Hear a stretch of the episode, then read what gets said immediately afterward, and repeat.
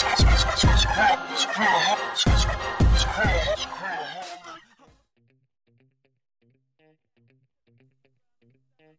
んばんは、冷凍コマンです。冷凍コマンの月曜会期会始めたいと思いますが、えー、昨日、冷凍コマンはテレビをちょっと見てたんですよね。テレビ。で、あの、TBS、TBS という放送局のえー、まあ夜7時からやってる、まあテレビ番組を、そのテレビから流れる、まああ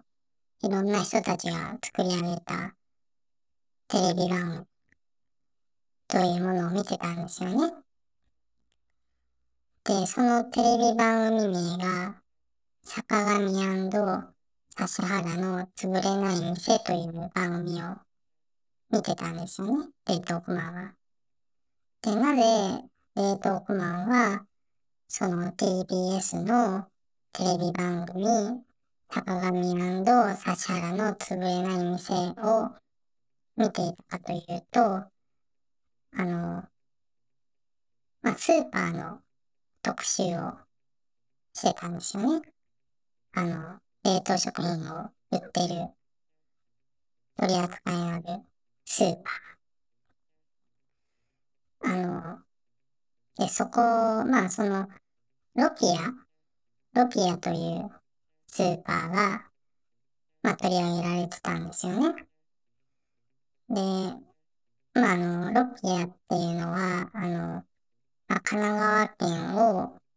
えー、まあ、神奈川県の精肉店から始まった、まあ、あの、地場のスーパーなんですけど、今、いろんなところでお店ができてるらしく、で、このロピアっていうのが、名前なんという、まあ、なんでロピアかっていうと、ロープライスユートピアで略してロピアなんですけど、で、そのロピアが、まあ、あの、精肉店の出だから、まあ、お肉とかはとても強いんですけど、結構面白かったのが、あの、まあ、なんか、その、オリ、オリジナルで冷凍食品を作ってるって話をしてたんですよね、スーパーとして。で、なんかでも店舗で加工してるっぽい雰囲気のことを言ってたんで、うん。なんか結構そのお店のなんか精肉コーナーは精肉コーナー、なんか惣菜コーナーは惣菜コーナーって感じで、それぞれのこう、コーナーがなんか独立してやってるみたいなスタンスで、まあなかなかすごい活気があるお店だなと冷凍まあ思ったんですけど、まあなんか番組中、その新しくオープンするロピアで、その青果コーナーと、えー、精肉コーナー、鮮魚コーナー、どこが売り上げ一番になるかみたいな、すごい争うみたいな感じになってて、なんか全然こう冷凍食品コーナーが、まあ出てこなかったんですよね。まあちょっとそこは冷凍コーナーは少しこう悲しかったんですけど、まあでもなんかすごい、なんかロピアっていうスーパー、うん、なんかすごい盛り上がってるので、うん、なんか、近くにある方は、ぜひ行ってみてはいかがでしょうか。ということで、えー、月曜会議会でやっていきたいと思います。今日はですね、冷凍コマの、えーと、まあ、冷凍食品ニュースをお届けしようと思うんですけど、まあ、ちょっと面白いニュースも多かったので、今日は、えー、冷凍食品ニュース拡大版ということでやっていきたいと思います。では最初のニュースはですね、これは、えー、PR タイムズで載っていた枝豆という会社が出しているもので、えー、お高い冷凍食品を買っているのはどんな人？高付加価値冷凍市場を解き明かすユーザー調査を実施。独自サマリー公開。高付加、高付加価値冷凍食品ユーザー調査2024。あの、昨今あの高い、まあ冷凍食品が増えてきたという感じで、まああの、ここでは高付加価値と呼んでるんですけど、まあそれをどういう人が買ってるかとか、どういうふうに感じてるかっていうのを、まあアンケートを取ったっていうので、かなり本格的な調査になっていて、まあ、この枝豆っていう会社はなんか冷凍技術、冷凍食品に特化した事業コンサル会社というらしくて、まあそういうとこにもコンサルティング会社というのがあるんですね、というのは冷凍コマン初めて知ったんでびっくりしました。で、この高付加価値冷凍食品っていうのはそもそもなんか何なのかっていう定義から書いていて、なんか3つあって、まあ、冷凍の高級加工調理品、まあ、あの、料理人とかがプロデュースしているとか、お店がプロデュースしているとかっていう、まあ、あの、えー、調理品、まあ、例えば、ラーメンとか、お寿司とか、まあ、肉料理、魚料理とか、まあ、いろいろ、そういうものだったり、あと他には、まあ、お弁当とか健康に配慮された一食完結の冷凍食品、えー、お弁当とか、まあ、プレート、あとスープやスムージー。あ、マッシュとかもそれに入るんですかね。で、3つ目が冷凍の一時産品ということで、地域ごとにオリジナルの名前が付いたブランド肉や魚介類、有機野菜、果物などという。まあ、この3つのことを、まあ、このレポートの中では高付加価値冷凍食品と呼んでいて、まあ、それでこう、まあ、買ってる場所とかはいろいろ、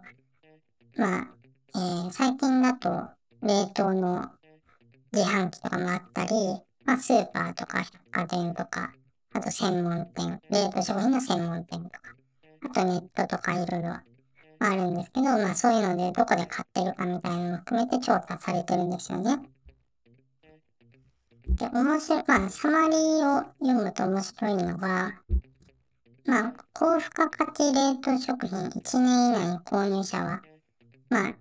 大体人口の16.4%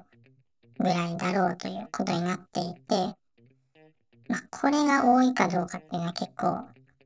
判断難しいとだと思うんですけど、まあ、買った人はなんか満足していて、なんか次に買う時とかも、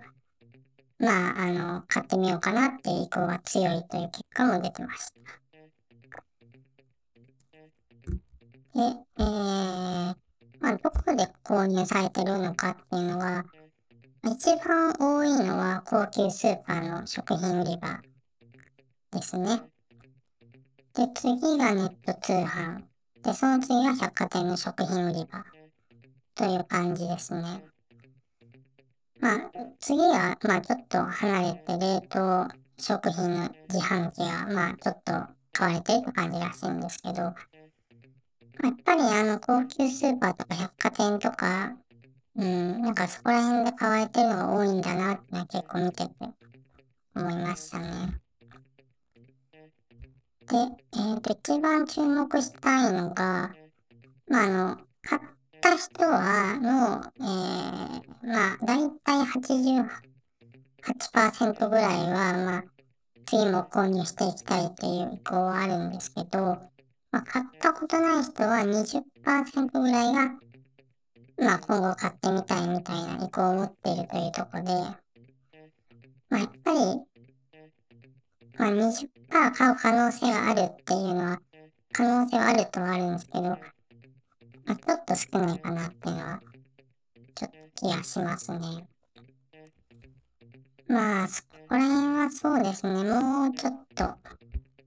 もうちょっとなんか、値段が高いとかっていうのがあると思うので、冷凍コマもちょっとそこら辺は気になってますというところですね。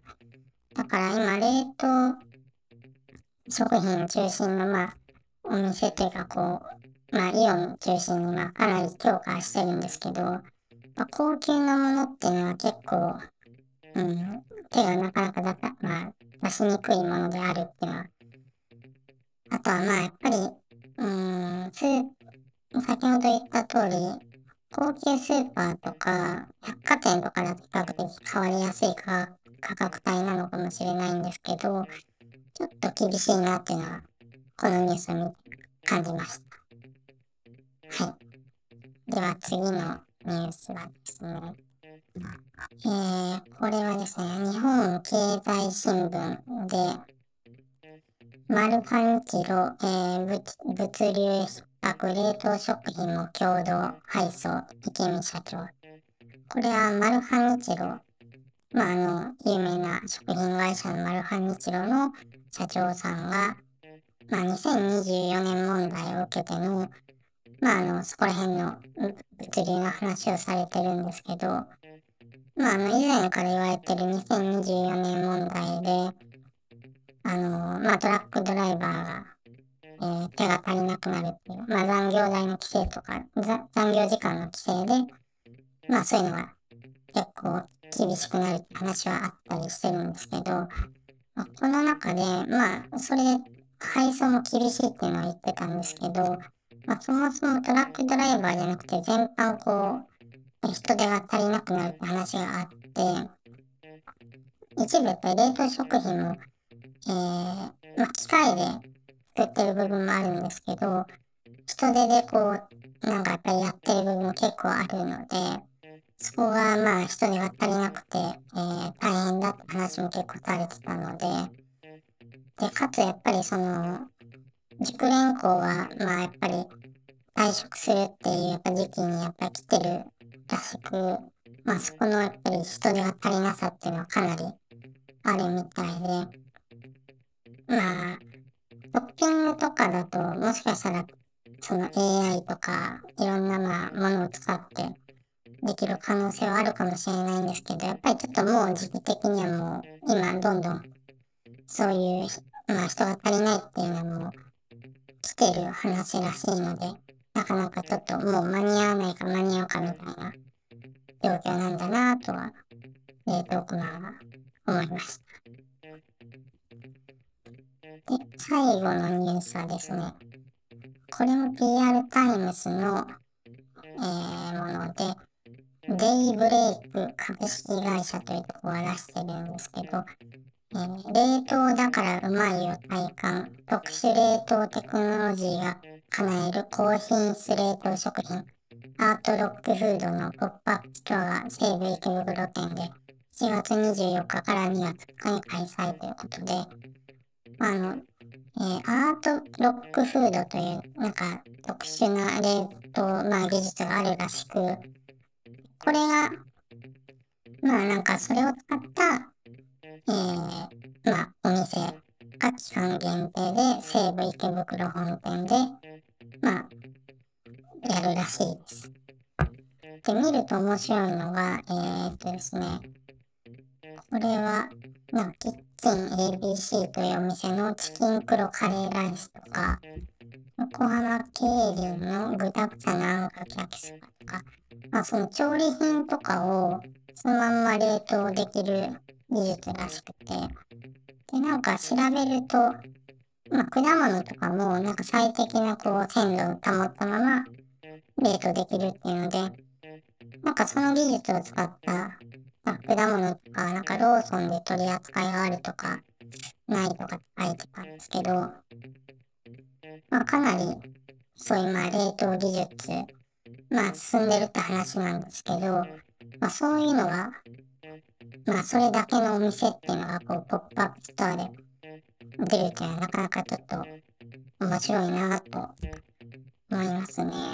うん。1月24日から2月とかの、まあ第1回の特設会場で、なんか約60種の冷凍食品を展開ということなので、まあちょっとね、お近くの方は見てはいかがでしょうか。あ、温まったようなので、今回も聞いていただきありがとうございました。気になった方は旧 Twitter 現 X で冷凍コマンのアカウントのフォローをお願いします。それでは冷凍コマンの月曜会期会でまた次回お会いしましょう。さようなら。